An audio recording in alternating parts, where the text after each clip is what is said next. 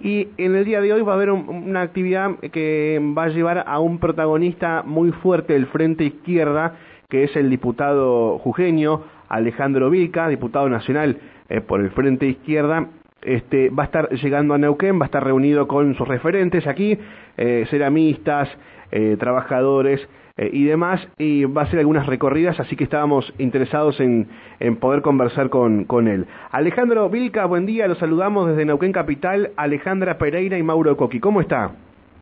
¿Qué tal, Mauro? Alejandra, un saludo a todo el estudio y a toda la audiencia, ¿no? Un gusto. Buen día. Igualmente, buen día, diputado. Diputado, ¿ya está en Neuquén o tiene que viajar todavía? No, no, ya estoy, ya estoy acá en Neuquén, ah. acabo de llegar, bueno, eh, anoche, y bueno, ya, ya me recibió muy muy bien Neuquén, con un, fresquito, pero bueno, con, mucha gente quería, ¿no? Que hace un montón que no la veía. bueno, eh, aquí usted sabe que, a ver, para ponerlo en contexto, ¿no? Este, tienen particularidades en común el Frente Izquierda en Neuquén y Jujuy, eh, han logrado bancas importantes dentro de, las legislaturas, de los consejos deliberantes y a nivel nacional, bueno, en este caso usted como, como referente, ¿no? Este, eh, y en esta visita, ¿qué, ¿cuál es el propósito de Neuquén eh, con respecto a esta jornada? Mira, lo principal para nosotros es eh, mañana que vamos a inaugurar un nuevo local del PTS del Frente de Izquierda, la Casa Karl en la calle San Luis 820. Eh, esto será cerca de las 20 horas, donde vamos a hacer, además de una jornada cultural para inaugurar este local, una, una charla, ¿no? Eh, creo que la merita, ¿no? los cambios políticos que han sucedido estos últimos días, ¿no? El cambio de gabinete y además de la visita, bueno, por la inauguración de este local, vamos a hacer recorridas también por diferentes lugares de trabajo, con sectores como los trabajadores ceramistas, docentes, vamos a, visitar a los trabajadores de las aguas pesadas, también algunas comunidades mapuche, de, bueno, también tenemos eh, esa solidaridad ¿no? y apoyo, como vos decías, hay algo que tenemos en común desde el norte de Jujuy, no solamente es es eh, la fuerza que, que, tiene la izquierda entre los trabajadores, sino la relación también contra con los reclamos del pueblo trabajador, ¿no?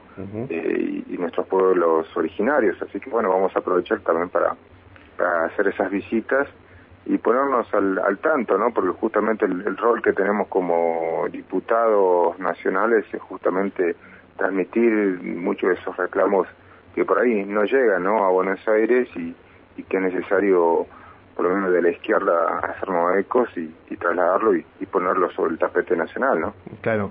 ¿Cuál es la observación, Alejandro, usted que tiene experiencia también a nivel nacional de Neuquén? ¿Qué, qué pasa con Neuquén? Eh, eh ¿cómo, ¿Cómo lo observan ustedes con respecto al tema energético, con respecto a las al tema social? Eh, ¿Cuál es la observación que hacen desde el Frente Izquierda, pero un referente como usted, no?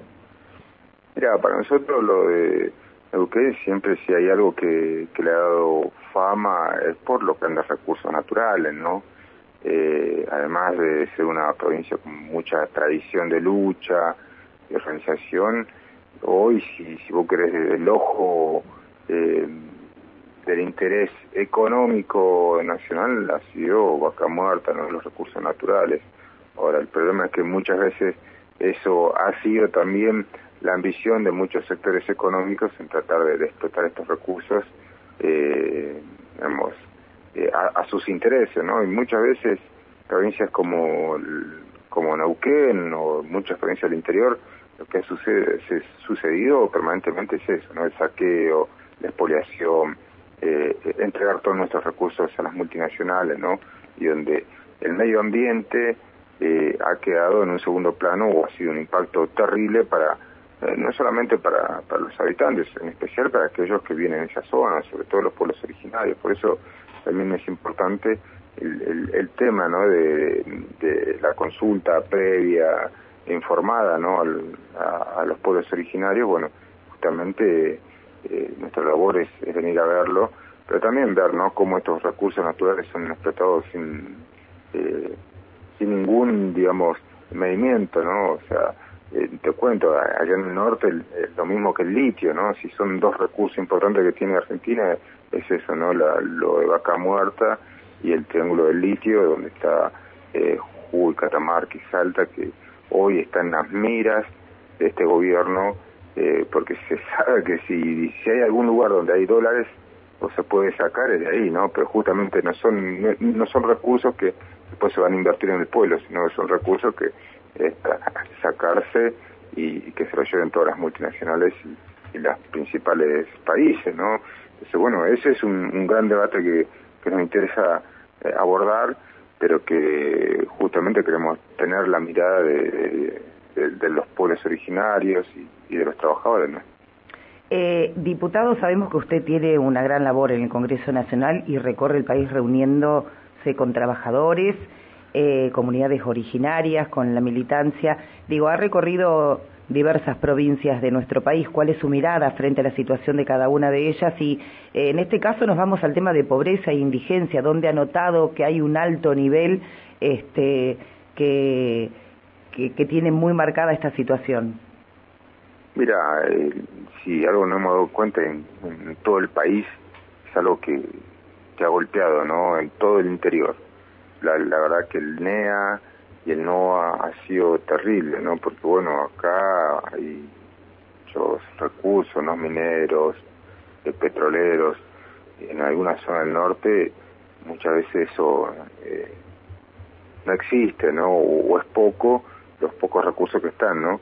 Y la pobreza, la verdad que ha sido ha, crecido muchísimo, ¿no? Por efectos de, a ver, de políticas, ¿no? De los sucesivos gobiernos, Macri de Alberto Fernández, el tema de la inflación, la pérdida del poder adquisitivo, hemos visto como eh, sectores o zonas muy, muy importantes del país han caído bajo la línea de la pobreza, los, los altos índices de, de no, no, eh, no, solo el tema de la pobreza infantil, que ha golpeado mucho el norte, es impresionante, ¿no? La desnutrición, otra vez en Salta, eh, chicos que se mueren porque no hay alimento, ¿no? Uno, uno no entiende eso por ahí, eh, uno lo mira y dice, pero ¿por qué puede suceder esto en nuestra Argentina que es tan rica? Uno se pone a pensar, ¿no? Argentina produce 10 veces la cantidad de alimentos que necesita, pero hoy eh, en Formosa, Chaco, hay chicos que en las comunidades Wichi que se mueren de hambre porque la verdad que la pobreza no alcanza ni siquiera para era un plato, ¿no? Entonces, bueno, esas son las contradicciones que nos llevan, ¿no? Este sistema económico donde hoy un puñado de agroexportadoras, cinco, exportan todo el alimento y remarcan eh, a precio dólar y muchas veces amplios sectores de, la clase trabajadora y populares están bajo la línea de la pobreza, de la indigencia. Entonces, bueno, eso se registra muchísimo en el interior, que es muy diferente, ¿no? Que en las principales ciudades como como capital federal, que eso no se nota, ¿no? Pero justamente eso, eso me interesa muchísimo eh, visualizarlo porque también se dan otras formas ¿no? de explotación, del, trabajo precario, el trabajo rural, que eso muchas veces eh, no se visualiza, pero es algo que, que me interesa también difundirlo, ¿no? Te, te, cuento así breve, estamos también presentando dentro de poco una ley intersafra, intercosecha para los trabajadores temporarios, que en el norte hay muchísimos, y bueno, ahí se producen, eh, por ejemplo, la, la, zafra, los ingenios o el citrus y termina eso y después son trabajadores que después recorren el país, vienen a la Patagonia, a la, producción de la manzana o a la vid en, el Cuyo, bueno, porque son trabajadores que, la verdad que están en condiciones casi eh, se, se mezclaban, ¿no? que trabajan por tanto. Entonces, bueno, esas situaciones es las que queremos resolver con esta ley intersafra para que una vez terminada la SAFA tengo un, ingreso, ¿no? Que cubre la canasta familiar y, bueno, es un proyecto que estamos presentando dentro de poco, ¿no? Esto, bueno, eh, todo lo que lo escuchaba atentamente tiene que ver, ¿no? También eh, con el tema económico. ¿Cuál es su postura frente a las medidas adoptadas por el superministro? Mira, um, primero hay que entender que llegamos a la situación de un superministro después de un fracaso, ¿no? Del, de las políticas económicas de, Alberto Fernández del Frente de Todo. Primero, como, como te decía, no hubo una gran expectativa por el gobierno de, Macri que Alberto Fernández y nos iba a devolver todo lo que había quitado Macri, bueno, llenarle la heladera. Bueno, eso no sucedió, al contrario, ¿no? Eh, abierto el camino, un acuerdo con el Fondo Monetario Internacional y, y reconocer una deuda de Macri que no ha, no ha puesto en un gran aprieto, ¿no? Un gran aprieto que significa un ajuste y ese ajuste eh, creo que no ha podido satisfacer la necesidad de la gente, al contrario, muchos se han desilusionado y, la exigencia del Fondo Monetario Internacional han llevado tanto que hoy eh, han dicho este funcionario no va, esta ministra no va y han tenido que recurrir a, un a un superministro como Massa que es el sector más conservador de frente de todos para poder solucionar esto y poder satisfacer lo que piden los mercados, ¿no?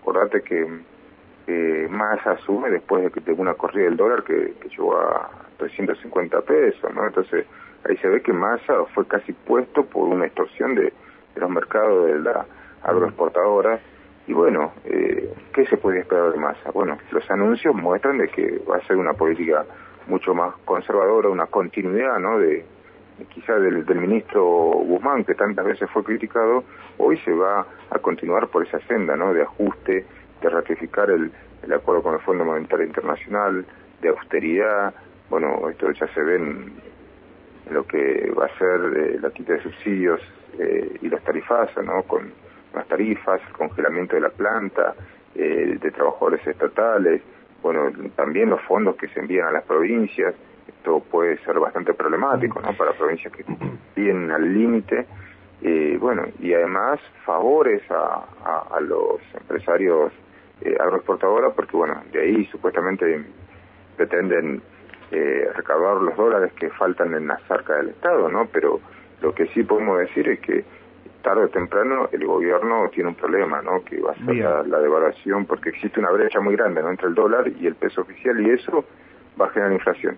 Bueno. Y cuando se genera inflación, el que paga es el pueblo trabajador. ¿no? eso es lo que sí, lamentablemente siempre pasa así. Alejandro, no tenemos más tiempo, te queríamos agradecer eh, esta conversación con Radio Cumbre y estaremos atentos a algunas novedades que vayan surgiendo de este, de este encuentro con los obreros en distintas localidades de aquí de, la provincia. Gracias, ¿eh? Dale, te agradezco un montón. Muchísimas gracias. Gracias, hasta luego. El referente diputado nacional del Frente Izquierda de, mm, por la provincia de Jujuy, Alejandro Vilca, que está recorriendo a partir del día de hoy la provincia del Neuquén.